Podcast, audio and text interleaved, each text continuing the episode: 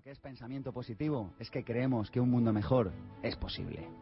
Pero para hacer de este mundo un lugar mejor, más humano, más justo, con mayores posibilidades para que cada ser humano exprese aquello que verdaderamente es, hemos no solo de actuar, sino de hablar. Porque las palabras no solo tienen la capacidad de expresar cómo es la realidad, sino también de transformarla. Y para transformarla en ocasiones tendrá que hablar en público. Y si esto le parece complicado o incómodo o algo que no está hecho para usted, le pido que se quede a escuchar nuestro pensamiento positivo de hoy. Hoy lo dedicamos a cómo hablar en público, a cómo expresarse mejor, a cómo transmitir a los demás esa idea que tiene dentro de su cabecita.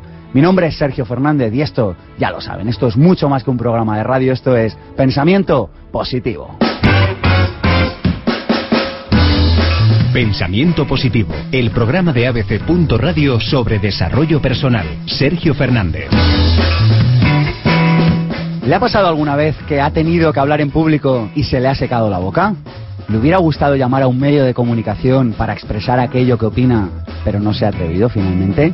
¿Quería decir algo en su comunidad de vecinos y al final no se atrevió y se sorprendió callándose la boca delante de Manolo, el del segundo, y engañándose a sí mismo diciendo, ¡buah! Tampoco era tan importante esto que tenía que decir. Bueno, pues Ana, imagínese la cantidad de puertas que le abriría el poder expresarse con facilidad en público. ¿Se imagina poder hablar delante de otras personas sin ponerse nervioso? ¿Se imagina con la seguridad y la confianza necesarias para poder expresar lo que siente y lo que tiene que decir, para poder decir su verdad con amor? Pues bien, hoy en Pensamiento Positivo queremos ayudarle a solucionar ese problema al que todos, absolutamente todos, yo el primero, nos hemos enfrentado en alguna ocasión, tener que hablar en público, expresarnos delante de otros seres humanos. Y bueno, ya lo saben, lo dijimos en el último programa, todo aprendizaje está siempre fuera de la zona de comodidad. Por eso Pensamiento Positivo es un programa incómodo en algunas ocasiones. Le pediremos, quizá hoy, que haga alguna cosa que le saque de ese lugar cómodo, de ese lugar confortable en el que usted se encuentra hoy en día. Y lo vamos a hacer de la mano de cuatro profesionales como la copa de un pino. Arrancamos con Harold Zúñiga, con su libro Hablar bien en público y dice el subtítulo, de una vez por todas. Harold, buenos días. Buenos días, Sergio. ¿Cómo estás? Pues la verdad es que muy bien y encantado de estar aquí con compañeros del mundo de la comunicación y contigo. ¿Nos vas a dar esas claves que necesitamos para expresarnos bien en público? En la medida que pueda, todo lo que pueda ayudar, puedes disponer de mí. Danos una primera, venga, alguien que nos esté escuchando, que, ¿qué le dirías para que hable bien en público? La primera, hablar bien en público es una habilidad como cualquier otra simplemente hay que entrenarse. Es como bailar salsa o tango. Vete a unas clases y verás que terminas haciéndolo. Estamos también con Ángel Lafuente, a quien tengo a mi derecha. Cuando vayan al canal de YouTube, ya lo saben, Pensamiento Positivo 1, podrán ver las, las bambalinas, las tripas de este programa de radio. Y Ángel Lafuente nos va a desvelar las claves y nos va a desmentir, me, me confesaba ayer, las chorradas que pensamos acerca de lo que es hablar en público.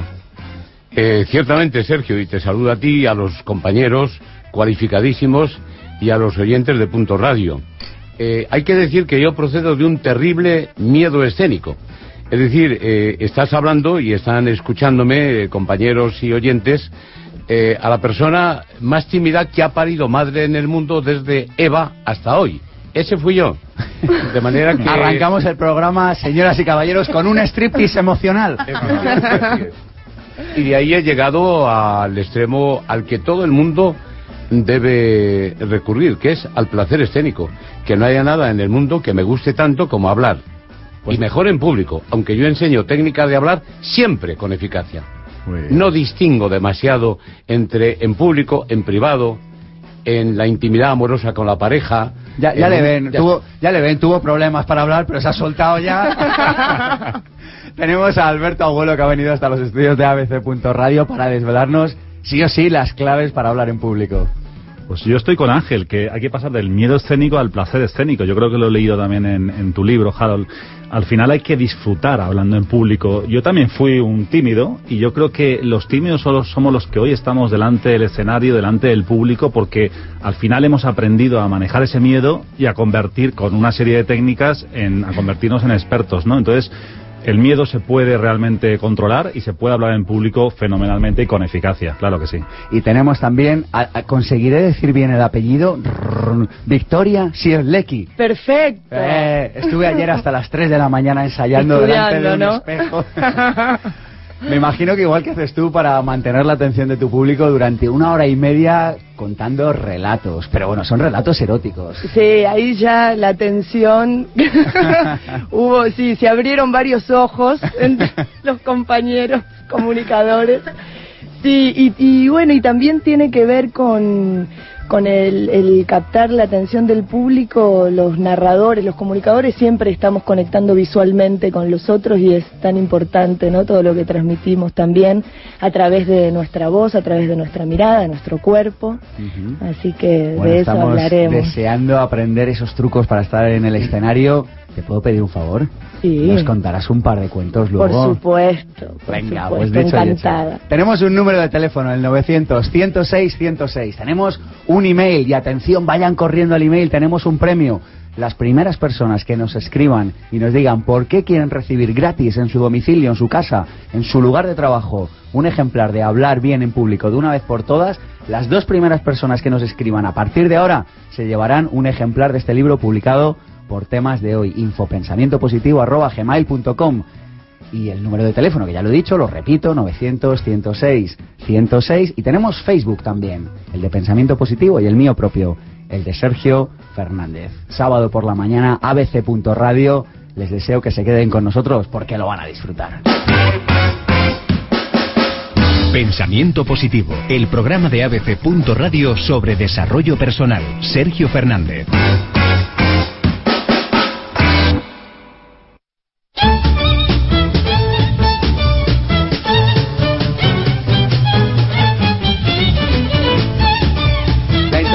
Al tema del día. Hoy hablar en público. Tres ideas sencillas para que se lleve a su casa, para que se las lleve puestas. La primera, el poder creativo de las palabras. Siempre nos han dicho que las palabras se utilizan para describir la realidad. Pues bien, nosotros creemos que las palabras tienen mucha más fuerza de la que normalmente les otorgamos. De hecho, esto ya lo sabemos, una persona puede ir a la cárcel por según qué cosas. También te pueden dar una paliza por según qué cosas digas. Así que las palabras tienen mucha fuerza, pero atención, también la capacidad de crear su realidad. Malas palabras, mala vida. Buenas palabras, buena vida. Preste atención, sea consciente. Este es uno de los mensajes clave que lanzamos desde este programa de las palabras que pronuncia. La segunda, hoy hablamos de hablar en público. Fíjese qué idea tan sencilla. Desarrolle su capacidad de escuchar. Miren qué frase tan bonita encontraron en el libro de Harold Zúñiga. La conversación la domina quien más escucha y no quien más habla. Es decir, si quiere decir algo interesante, también tendrá que escuchar. Y escuchar consiste en estar en el presente, en estar aquí y ahora. Escuchar es un regalo que le hacemos a nuestro, a nuestro interlocutor. Y por último, la tercera idea de hoy. Fíjese qué bonito. Nunca podrá descubrir nuevos océanos sin el coraje de perder de vista la costa. Si le da miedo hablar en público, algo que insisto, todos, a todos nos ha pasado, a mí también, pierda de vista la costa, métase en el océano, vaya a la biblioteca de su barrio, de su pueblo, ofrézcase a dar una charla, expóngase, hable en la comunidad de vecinos, levante la mano en el cine y exprese su opinión sobre la película a los que tiene al lado. Goce del gusto de equivocarse. Probablemente se equivocará, pero aprenderá tanto por el camino que merece la pena. Arrancamos la entrevista con Harold ya mismo.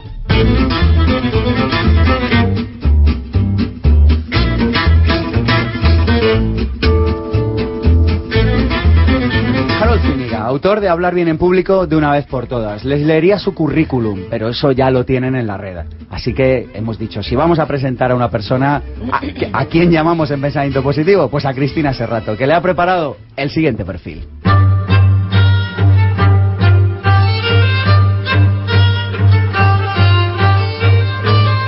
Harold, que soñaba con ser un superhéroe, deportista o científico, es ahora quien es porque la casualidad llamó a su puerta. Para él, ser coach supone un gran desarrollo personal. Colombiano de nacimiento, de solitaria infancia en la que nunca se aburría, recuerda los juegos de cartas, las comidas familiares, a un abuelo maestro de chapuzas y a otro que le regalaba uvas y le cortaba el pelo apasionado, respetuoso, risueño y en constante crecimiento, dedica su tiempo libre a su novia y a su harén, ese montón de pequeñas cosas que le hacen feliz, investigar con la voz, estirar el cuerpo, tontear con el teclado del sintetizador o la naturaleza. Romántico, estudioso, aspirante a la plenitud, cursilón, exdesportista y bailarín, se emociona con la lucha contra los obstáculos de la vida y su mayor pasión reside en aquello en lo que está involucrado, en el aquí y en el ahora. Le gustan los cómics, los héroes de cuento. Sus colores son el negro, el naranja, el verde. Le inspira el amor, el aroma de algunas pieles, los guisos, las frutas y la gasolina. Y pierde la dignidad con el chocolate con leche. Enamorado de Berlín, su lugar ideal, está allí donde esté su chica, cerca de la naturaleza, quizá bajo la banda sonora de las olas del mar, y compartiendo momentos que le hagan crecer, lidiar con su ego y desarrollarse junto a sus seres queridos. Consciente de que al final lo importante es el amor, le impresiona el sacrificio y la superación personal, quizá por eso su película favorita sea Billy Elliot, pediría al universo tener talento para ser músico excepcional, capacidad de escucha y comprensión, y poder volar. Puede que para ir a un país repleto de luz cada vez que abre el balcón por las mañanas y solo encuentra oscuridad, o para gritar a los cuatro vientos el leitmotiv de su vida, que a la tumba solo te llevas lo bailado. Ahora es cuando vemos si realmente tienes capacidad de hablar en público. Bueno, Después de escuchar esto. Me ha encantado lo, lo que has hecho de las palabras que te he pasado y, y realmente estoy encantado por algo que ha pasado aquí, este desnudo emocional que ha empezado Ángel y ha continuado Alberto. Y, y ya que estoy aquí con dos compañeras actrices, eh, comentar algo que la mayoría de la gente no sabe. Eh, hombre, no al 100%, pero el perfil de los artistas, de los actores, es un segmento que tiene un perfil muy específico de gente con muchas inseguridades y timideces. Y justamente estas son las personas que salen a los escenarios y vemos que arrebatan a los demás. Porque tienen un entrenamiento. Y esta es un poco una de las ideas clave de tu libro, ¿no? A bailar, además abres con una cita tu libro eh, y dice, a bailar se aprende bailando. Y yo te digo, y si no sabes seguir los pasos básicos, también salimos a la pista de baile y nos movemos como patos. Bueno, cada uno tiene su proceso. Recuerdo que cuando era bailarín y me ganaba la vida en los gimnasios enseñando a bailar a las personas para, para comer, lo que más me encontraba era, Harold, mira, yo no puedo bailar, no puedo bailar. Y empecé a prohibir la palabra no puedo y a decir, mirad, ¿podéis sustituir el no puedo por no me sale ahora? Porque el problema es ese, que ponemos el no puedo por delante. Y date tiempo. Quien habla en público tiene esa actitud de nacimiento. Esto yo creo que es otra de las creencias que escuchamos continuamente. ¿no? Yo, yo, yo es que he nacido así, yo no puedo hablar en público. La acaba de desmentir un especialista en hablar en público como Ángel, que sufría y tenía pánico esceno, escénico y ha pasado del pánico escénico, y me ha encantado Ángel lo que has dicho, al deleite escénico. Hablar bien en público, sin embargo, es algo complejo. Es una habilidad formada por muchas habilidades. Es un camino de autoconocimiento, dices. Y esta es la parte que más me gusta. ¿Por qué es un camino de autoconocimiento aprender a hablar bien en público? Porque hablar bien en público, como bien has dicho, está formado a su vez por muchas habilidades. No solamente hay que alcanzar una claridad determinada con la voz, sino que tienes que encontrar cuál es tu voz. No copiar a otros. No copiar a otros. ¿Cuál es esa voz que tienes que es tuya y donde tu alma viaja? ¿Y qué es del modelado? O sea, es decir, si yo veo a una persona que habla bien en público y que a esa persona le funciona, no puedo modelarle, no puedo decir, esta persona, fíjate, mira a sus interlocutores o mueve la mano así o asá. No le copio, o sea, me invento mi propio es- estilo. Tú puedes modelar y copiar cosas, pero ¿tienen alma o no tienen alma? Y el que tengan alma o no tengan alma dependerán de si, yo lo llamo manchar, de si está manchado con tu personalidad o no. De hecho, en, en muchos locutores de televisión, sobre todo, lo podemos ver como las técnicas que aprenden de acentuar son muy buenas, son muy claros, pero buenos días España, estamos aquí desde Radio Nacional y vamos a hablar y utilizan muy bien la acentuación y detrás vemos a alguien totalmente técnico, pero ¿dónde está la persona? Ha sido poseído. Yo lo, lo he visto. Ha llegado un espíritu y se ha adueñado de él. Y, y yo insisto en que lo que toca es la persona, así que aprende todas las técnicas que quieras, pero por favor, sé tú. Esto es un camino de conocerse a uno mismo incluso. Dices, la tendencia es a centrarse en el contenido, pero no me cansaré de decir que lo que seduce es la forma. Y para ello he rescatado esta frase de tu libro. Cuando Cicerón acababa de hablar, el pueblo decía, qué bien ha hablado. Pero cuando lo hacía Demóstenes, el pueblo decía, luchemos contra el enemigo. Qué gran verdad. Porque se puede... Aquí me gustaría aclarar una cosa. Hablar bien en público no tiene que significar realmente que yo quiera comunicarme. Hay gente que habla muy bien en público y en realidad no tiene intención de comunicarse. O no tiene nada que decir, podría ser a veces. Bueno, no necesariamente, pero de conectar con el otro. Los políticos son un buen ejemplo. Muchos de ellos hablan muy bien en público, pero la comunicación no ocurre porque no existe empatía, no hay escucha y no viaja su personalidad hacia el otro. Eh, Para conmover tienen que estar tus emociones y las emociones y los sentimientos salen de las personas. Por eso Demóstenes debía seguramente viajar con sus emociones y sentimientos y era lo que tocaba claramente. A lo mejor era porque utilizaba su comunicación no verbal. Leo en tu libro que el 55% de la eficacia de un discurso radica en su comunicación no verbal, el 38% en el tono, el 7% en el contenido. Luego ya fuera de antena te pregunto cómo han hecho estos porcentajes. Pero bueno, la idea global, que es lo que nos interesa, es que la comunicación no verbal mueve más que las palabras. Sin duda. De hecho, par- por poner un ejemplo, cuando alguien te dice algo y te enfadas, muchas veces te enfadas no por lo que te dice, sino por cómo te lo dice. Y esto nos ha pasado a todos en la vida cotidiana, no, no solo en la profesional.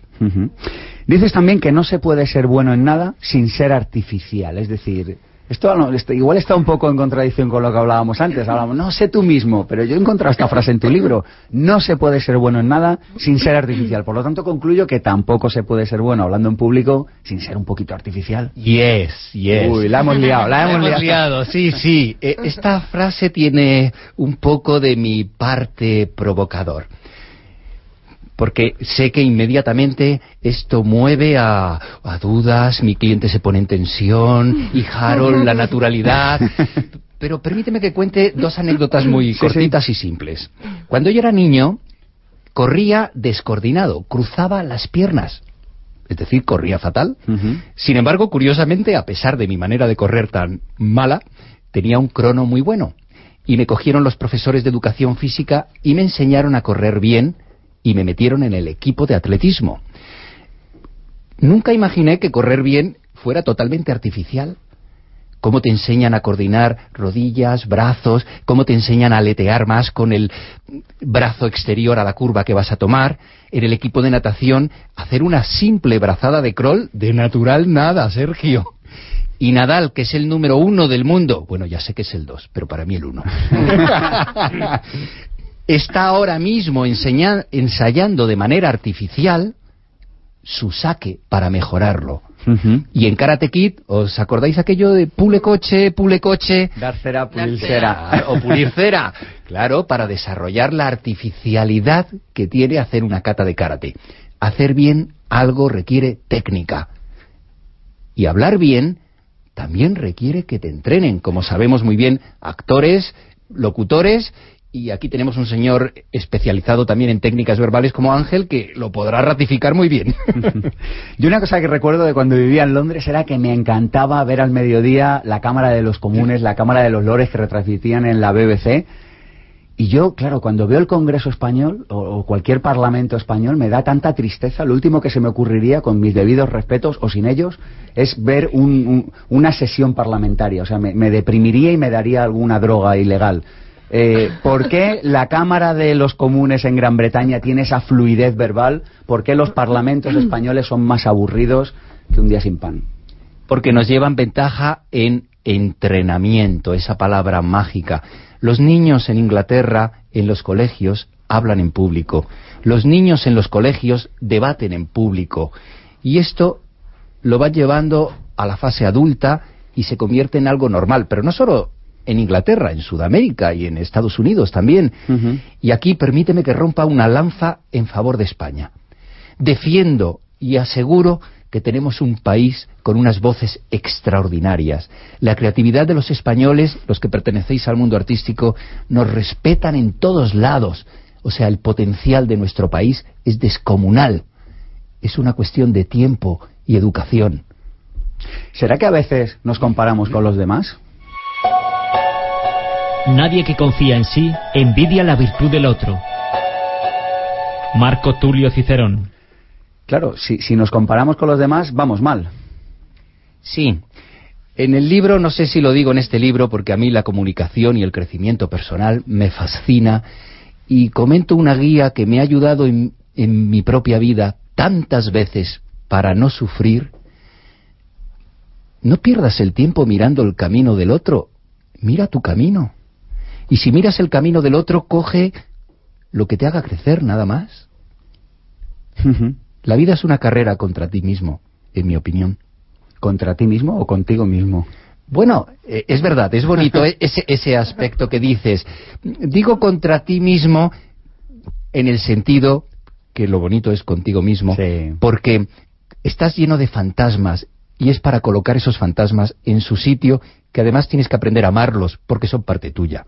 Bueno, y lo decía esta conocida frase, ¿no? Dice, lo que resistes persiste, lo que aceptas te transforma. Así que en definitiva yo creo que se trata de, de aceptar esos fantasmas. Efectivamente. Esto estaba preparado, señores. Oye, en definitiva, hablar en público es aprender a, a autogestionar nuestras emociones. Uy, es un componente importantísimo.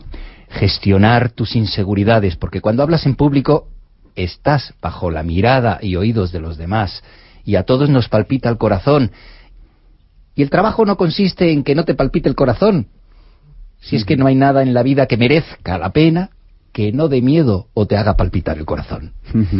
El trabajo consiste en centrarse, en llevar tu foco a donde lo debes llevar y no a la mente, a la preocupación, a la pérdida de poder. Ahí no, es un entrenamiento también. Una herramienta para hacer ese entrenamiento, Harold. Pues es muy simple. Lo tremendo de esto es que no basta con comprenderla. Sé que la vais a entender todo el mundo. Hay que practicarla. Fijaros el mecanismo de la inseguridad. Siempre se repite. Me conecto con la mente, aparece el pensamiento y pierdo poder. Lo que los orientales llamaban preocupación. La contramedida, el entrenamiento, consiste en obligarte, lo repito, no sale, te me voy a matar. Nadie es culpable de su primer pensamiento, pero sí somos responsables del segundo. Y ya me conozco y me digo, bueno, Harold, ya estamos otra vez con la preocupación. A ver, ocúpate. Y me pongo a mirar a la azafata, al azafato, a quien me rodea, me pongo a ejecutar la acción de observar, de captar que me rodea. Y conforme más me concentro en la acción, más me alejo de la preocupación. Y este mecanismo, es- decirlo es simple, pero hay que entrenarlo. Y así como, permíteme Ángel que lo diga, yo también me desnudo emocionalmente cuando hablo del miedo y doy estos recom- estas recomendaciones. Quien habla es un cagado. Yo me defino como un flanini, lleno de miedos, pero he aprendido a vivir con ellos y curiosamente me llama la atención que muchos de mis amigos me ven como un valiente. Mm. Y si alguien fue valiente, esa persona fue Ana Albadalejo, que con 50 y no diré la edad porque es una dama y a las damas no se les dice la edad, pero se lanzó a la aventura de emprender, superó sus miedos y se lanzó a la piscina. Ana, nuestra amiga de pensamiento positivo. Buenos días. Hola, buenos días, Sergio. Lo de 50 y pues ya son más, o sea, son y tantos, pero es verdad, sí, esta actividad me surgió cuando tenía 50 y tantos y no encontraba por dónde tirar. Yo creo que tú tienes un mensaje, Ana, que a muchas personas de la tribu de pensamiento positivo les resultará interesante y es que se puede emprender, se puede salir de una situación de desempleo con muy poca inversión y sin tener necesariamente ninguna formación específica. Exacto. Con, yo te diré, una, un comienzo aconsejado con unos 500 euros. Ese es el negocio que yo propongo. Mira, el otro día te escuché mencionar una preciosa frase, eh, águilas para surcar cielos infinitos. Eso es lo que yo estoy buscando, águilas. Eh, personas que, bien porque no están satisfechas con el trabajo actual o porque no tienen trabajo, pero que en algún momento se han planteado, bueno, yo iniciaría un negocio y no encuentro el modo de arrancar. Todo hoy día cuesta mucho dinero. Pues ese, ese tipo de negocio es lo que yo propongo con muy Déjanos- poca inversión de, de comienzo y, y, bueno, poder surcar cielos infinitos, porque te diré una cosa, el logotipo de mi compañía es un águila. Déjanos que te hagamos una pregunta. ¿Cualquier persona puede llamarte? Por supuesto que sí. Eh, ¿Te doy el teléfono? Por supuesto, Ana, tomamos nota. Ana Albaladejo, 650 33 7672. 650 33 7672. Pues ya lo tienen, 650-337672. Llámenla, no pierden nada. Es una mujer con coraje y una mujer que ha salido adelante. Muchas gracias, Ana. Gracias a ti, Sergio. Como siempre, buenos días. Hasta pronto.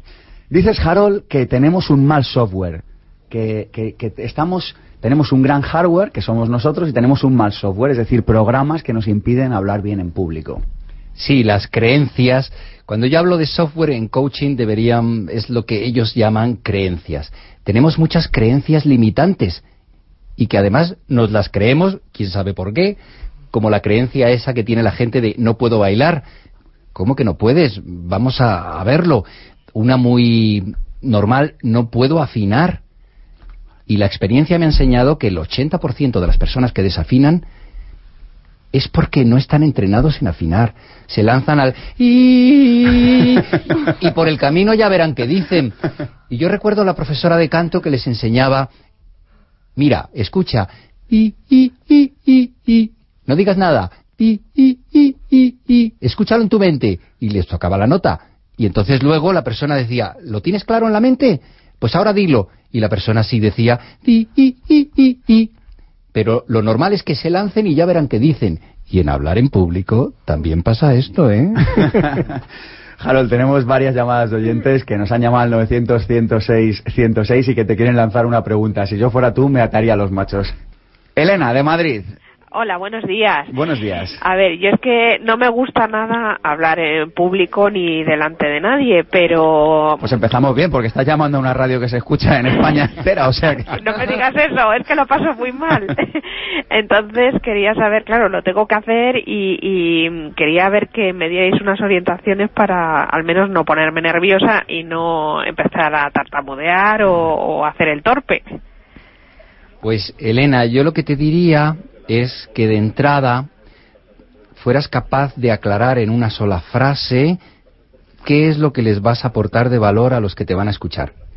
Arancha, de Alicante, buenos días. Hola, buenos días. Eh, a mí lo que me pasa cuando hablo en público, yo no tengo ni vergüenza ni nada, la verdad.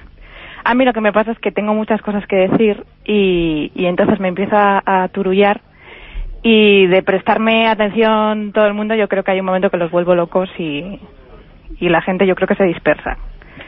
Arancha, muchas gracias por llamarnos. Gracias, hasta luego. Hasta otro día.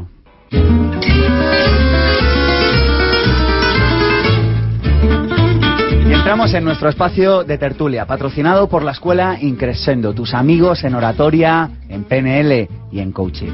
Y se nos une a la tertulia Ángel La Fuente, Victoria Sierlecki, me pon- se me dan palpitaciones cada vez que digo tu apellido, y Alberto Abuelo, pero queremos conocer a Ángel un poquito mejor. Ángel, que siempre quiso ser cura o torero, llegó a ser profesor gracias al terrible pánico escénico que experimentó de niño.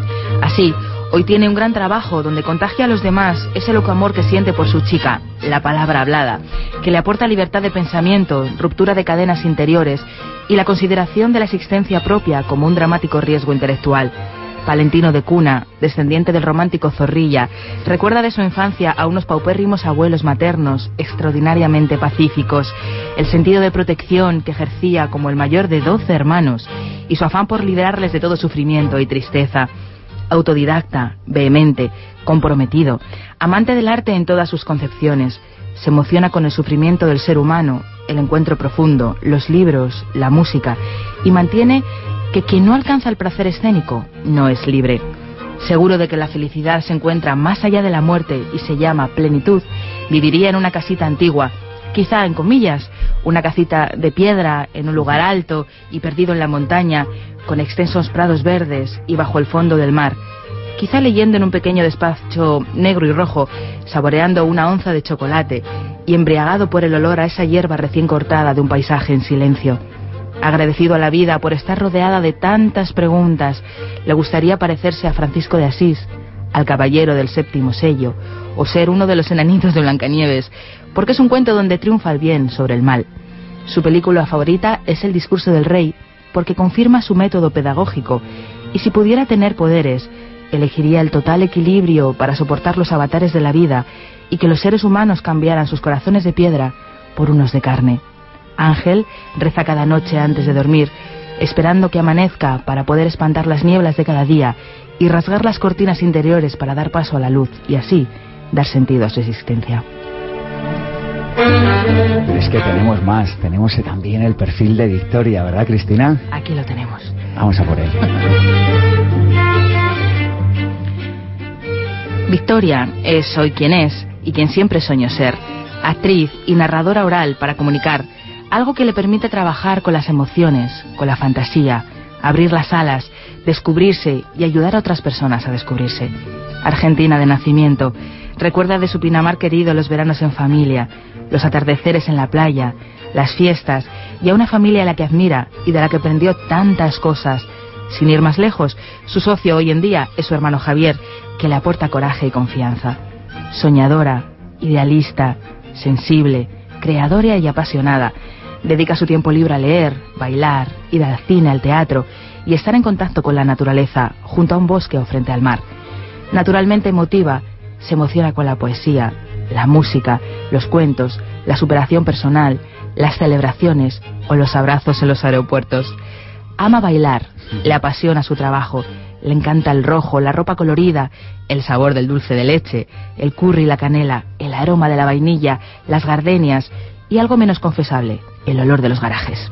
Consciente de que la felicidad es sentir la convicción de estar en el camino correcto, el suyo corresponde a compartir instantes con aquellos que quiere y está agradecida a la vida por el momento vital en el que habita, toda la gente que se ha cruzado en el camino y a su pareja, un verdadero compañero.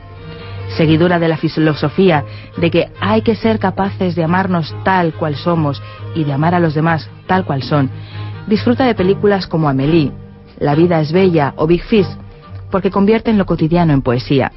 Su banda sonora suena tango y habanera, y su ciudad ideal sería una simbiosis entre Buenos Aires, La Habana y Estambul. Admiradora de aquellos que tienen el arrojo de ser quienes son, combatir por sus ideas o sus creencias hasta el final, quisiera encontrar en ella misma más valor, compasión y alegría, y quizá por eso su frase de cabecera sea, si tu mal tiene remedio, ¿por qué te preocupas? Y si no lo tiene, ¿por qué te preocupas? Gracias, Cristina. A vosotros, es un placer. Enhorabuena, Cristina, si me permites. No te he podido contestar porque se me puso un nudo en la garganta. Y a partir de la lectura de esa síntesis que has hecho, me quiero muchísimo más. ¡Ay, qué bonito! Sí, muchas gracias, precioso. Gracias a vosotros por ser tan amables y por descubriros entre mí, claro, porque... Y aquí, Alberto, te demos un perfil, así que te invitamos Sí. otro día aquí a Pensamiento Positivo. O sea, me he emocionado con el de los demás, o sea que no sé qué pasará cuando me leas el mío. Llorarás, como todos. Yo, yo la verdad que estaba también como cautivado, me daba como pena que acabase. Oye, estamos hablando hoy de hablar en público. Yo, fijaros, hay una idea que tengo y que me gustaría que comentáramos. Un discurso ideal es como una minifalda, tan largo como para cubrir la parte principal y tan corto como para mostrar algo interesante. Thomas Howe. Hay que decir lo suficiente para que sea interesante o guardarse un poquito. No, hay que decir todo. Hay que decirlo todo. Realmente hay que conquistar la libertad interior mediante el amor absoluto y supremo a uno mismo. Es decir, tú, Sergio, nuestros compañeros, cualquier señor o señora que nos escuche, es la persona más sagrada que hay en este mundo. La más digna de amor, de respeto, de tolerancia, de perdón y de comprensión. Realmente yo soy la persona que más me quiero, me quiero mucho más que a mi mujer y la adoro, más que a mis hijos y más que a mi nieta. Y es curioso, cuanto yo más me he querido, más he querido a mi mujer, a mis hijos, a mi nieta, a vosotros, me he enamorado esta mañana de vosotros, a las cucarachas, al futuro, al pasado, a las galaxias. Porque donde no hay amor, pon amor y habrá amor. Esa es la base para mí, Sergio, de conseguir la máxima seguridad. Porque el miedo escénico procede de que dependemos del maldito qué dirán. Eso no es digno de un ser humano. Hay que depender del qué diré yo. Y eso me capacita para escuchar agradecidamente el qué dirán los otros y recoger aquello, aunque sea duro, y no derribarme. Para, mí la clave es, hay que decirlo todo, pero poco a poco, ¿no? A, a pequeñas dosis. Eh, últimamente he estado probando una técnica que es que es meterte al público en, en cuando di- estás diciendo una serie de claves, a- cuando estás hablando de algún tema. Ese monólogo no ya no existe hoy en día en la comunicación moderna, ¿no? También hay que hacer participar al público, ¿no? Entonces me he inventado técnicas como repartirles sobres y que ellos lean una clave y, que yo la comente, pero que la comente con ellos, ¿no? Yo creo que la comunicación está cambiando a que el público también de esa información poco a poco contigo, porque al fin y al cabo los, al, al fin y al cabo los que nos estamos en el mundo del coaching también, todo el mundo tiene respuestas dentro y todo el mundo también sabe de ese tema del que estás hablando y por qué no lograr una respuesta de ellos. Hacerle participar, decirlo todo, pero a pequeñas dosis en tu presentación. Eh, Yo estoy totalmente de acuerdo con esto, ir construyendo el mensaje entre todos. Y además, eh, con respecto al amarse y así poder amar a los demás, eh, eh, estás transmitiendo eso todo el tiempo y el público lo siente. Si es importante para vos llegar eh, y, como público también lo hemos vivido, si sentís que el que está eh, comunicando te presta atención y realmente está interesado en que su mensaje te llegue, ¿no? Y, en que participes. Lo de repartir sobres, hacer preguntas, conectar visualmente, como lo que hacían los profes cuando éramos chicos, que te estoy viendo, y también como una mirada amorosa, decir, me importa que estés y, y estás sumando, ¿no? ¿Qué hacemos con las manos, con las piernas, con la mirada, con las distancias? Yo sé que hay mil manuales que hablan de cómo hay que poner la mano, cómo hay que poner el ojo para arriba, para abajo. ¿Qué opináis de todo esto? Yo estoy absolutamente en contra de condicionar los gestos. No esperaba menos de ti, Ángel. El ser humano se comunica por entero. Alma, cuerpo, físico, espiritualidad. El páncreas, el bazo, las duodenales. Y lo más expresivo del ser humano son los 58 músculos del rostro y las manos, que son como palomas que quieren volar con el- por el espacio. Y ahí uno tiene que moverse con libertad absoluta. Y eso procede desde la genética hasta la cultura, hasta el ambiente familiar, etcétera, etcétera. Nunca condicionar. Realmente puedo terminar este comentario haciendo una reflexión y convocando a la gente a que observe cómo habla la mayor parte del clero, de los políticos, de los profesores y lamentablemente de muchos compañeros nuestros de radio y televisión que cuando hablan en público, sin pasar por corporación termoestética ni gastarse un duro, hacen un lifting estratégico de estiramiento de piel. Es más, a algunos, no solamente a uno, parece que un duende les estirara las cejas por el medio y se quedan todo el discurso absolutamente pasmados. Y encima se dice que es bueno para concentrar la atención manejar algún objeto. No, señor. El tener un objeto en la mano te condiciona la mano. Y termino diciendo, Sergio, el gesto libre por el que yo abogo incluye también el no gesto. Si a tus manos no les da la gana de volar, que no vuelen. Ahí, ahí os lo deja. Me gustaría una, una pequeñita recomendación para nuestros oyentes. Lo que me ha servido a mí es quitarme barreras, ¿no? Eh, cuando yo tenía una mesa cerca, me he apoyado en la mesa, me, me he intentado sentar en la mesa. Cuando me he puesto una mesa delante, eh, me ha dado una distancia con el público, ¿no? Y cuando he estado libre, cuando, cuando no he tenido mm, un proyector cerca, cuando no he tenido la presentación, etcétera, es cuando a lo mejor me he puesto más nervioso al principio, pero cuando he demostrado que salía efectivamente mi naturalidad, mi espontaneidad, cuando me comunicaba con ese público. Y cuando he tenido barreras, las he utilizado. Intentemos quitarnos barreras del entorno para poder transmitir con más eficacia. Eso es lo que me ha servido a mí en mi carrera. Y Yo creo que es muy importante también conocer eh, o haber habitado, aunque sea unos instantes antes, el espacio que vas a utilizar para comunicar. Porque esos elementos eh, que no tuviste en cuenta antes pueden dejar el mensaje por los suelos. Porque hay tantas cosas que estamos manejando en el momento de comunicar que mientras más no voy a decir controlado porque no controlamos nada, pero mientras más sepas de qué estás rodeado, mejor. Eh, yo creo en, en la espontaneidad, pero también desde esa naturalidad ir coreografiando el discurso. Creo en el entrenamiento, no desde fuera hacia adentro, sino, y esto quizás más utilizado en las historias, escuchar eh, la historia que voy a contar en el caso de los narradores y de los comunicadores, porque realmente sabemos que para llegar al otro necesitamos darle a nuestro mensaje un carácter este, de historia, que tenga un principio, que tenga un final, que interese, para, para que el otro se despierte ante nuestro, ante nuestro mensaje. Eh, entonces, escuchando esa historia y respetando lo que a mí me surge, ir armando un, un, acompañar con el cuerpo todo eso, para que el mensaje no se vea interrumpido, para que el mensaje llegue libre y, y, potente. Perdonad, pero me gustaría invitaros a una reflexión que os parece de mi parte pedagógica, porque yo creo que los seres humanos somos muy diferentes y unos reaccionan de una manera y otros de otra. Y estando totalmente de acuerdo en lo que decís, lo ideal, lo fantástico es el gesto libre. Ya, pero a una persona que tiene muchas inseguridades, dile tú, sé libre, sé tú mismo y no sabe por dónde Claro. empezar. Entonces, quiero decir, hay veces que estos pequeños movimientos coreográficos, bueno, apóyate en un bolígrafo o eso, puede ser una parte del proceso positiva. Aunque estoy muy de acuerdo en lo que decís, la meta tiene que ser la libertad de gesto, pero tampoco descalificaría yo en un momento dado algunos asideros que hacen que la persona de repente se pueda tener de pie mejor. Y una vez está de pie y más tranquila, la podemos llevar a otra etapa. Sí, exacto. Y el de todas maneras pienso también que la suma de elementos, eh, si hay inseguridades, es a peor. O sea, coge un bolígrafo, coge los, los papeles y después ¿qué hago? Ya no tengo manos, me escondo detrás de... Claro.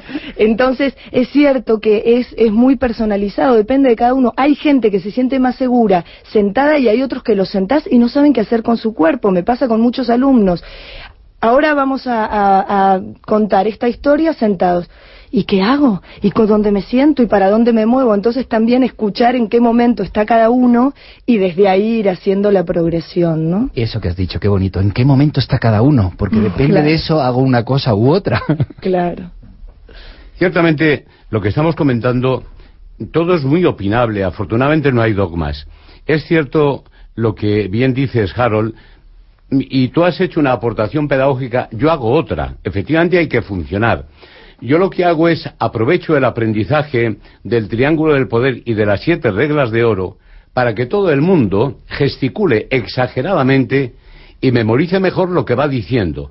Es decir, fije esos conceptos y esas reglas mediante la visión, ven en pantalla, mediante la audición de sí mismos y de los compañeros y mediante la gesticulación.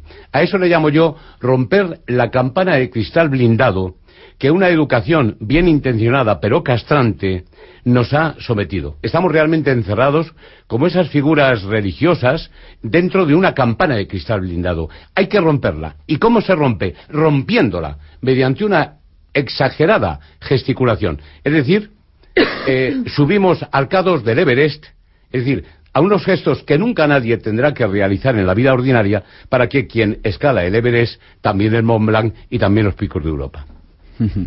Nos hemos hecho una pregunta aquí en Pensamiento Positivo y es ¿qué tienen en común los buenos discursos para que nos enganchen? ¿Qué haríais sin libertad? ¿Lucharéis?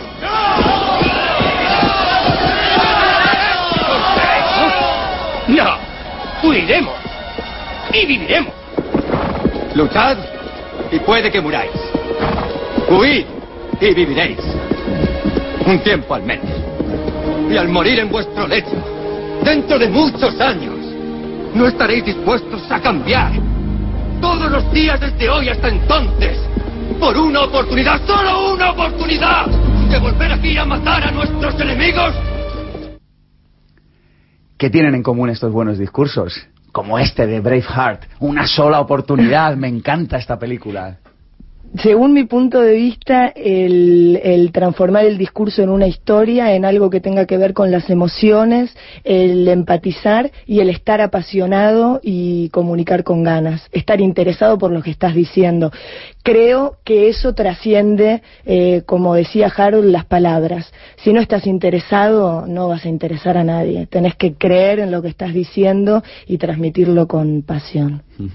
Yo estoy completamente de acuerdo en, el tema de la pasión. Eh, sobre todo también alguien me dijo una vez, y, es lo que hago antes de entrar a hablar en público, que hay que hacerlo con amor. Con amor hacia ti, con amor hacia tu presentación, con amor hacia tu mensaje y lo que vas a transmitir, y con amor hacia toda esa audiencia que te va a escuchar, que va a cambiar de una ocasión a otra, pero hacerlo con amor, tanto en la presentación como luego cuando te hagan las preguntas. Hacerlo con amor y hacerlo con pasión sería la clave para mí. Mm, sí.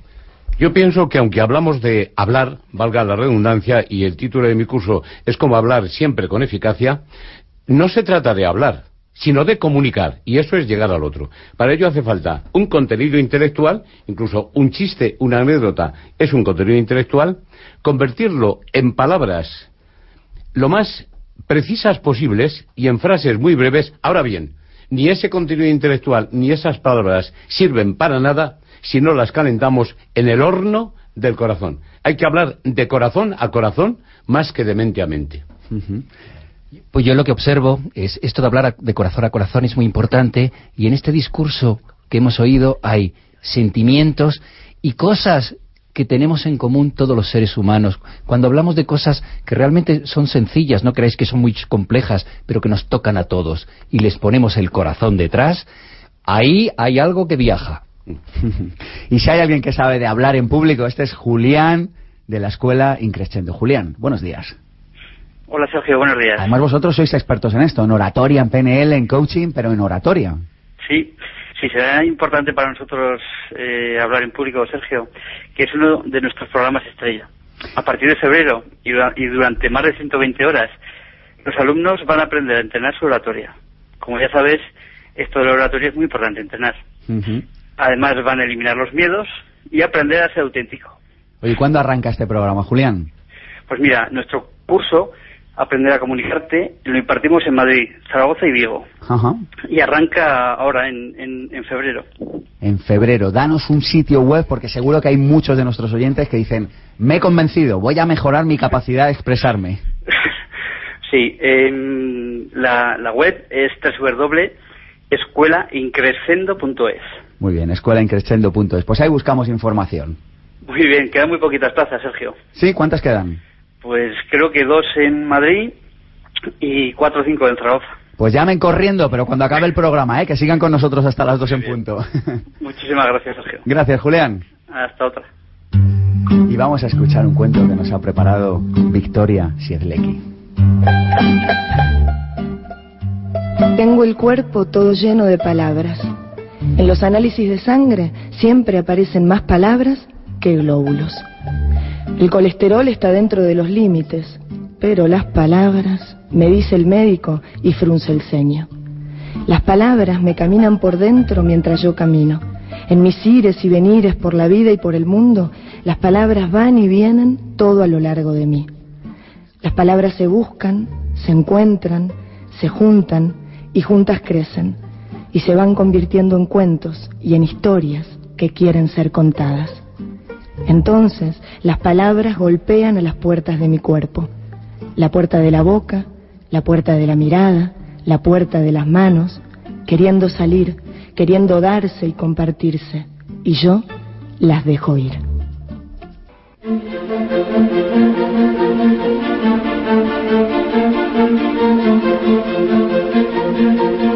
Pensamiento positivo. Mi nombre es Sergio Fernández y esto ya lo saben, esto es mucho más que un programa de radio, esto es Pensamiento positivo. Nos vemos aquí el fin de semana próximo. No se me escapen, nos vemos mientras tanto en el canal de YouTube Pensamiento Positivo 1. Un gustazo y les deseo mucha felicidad.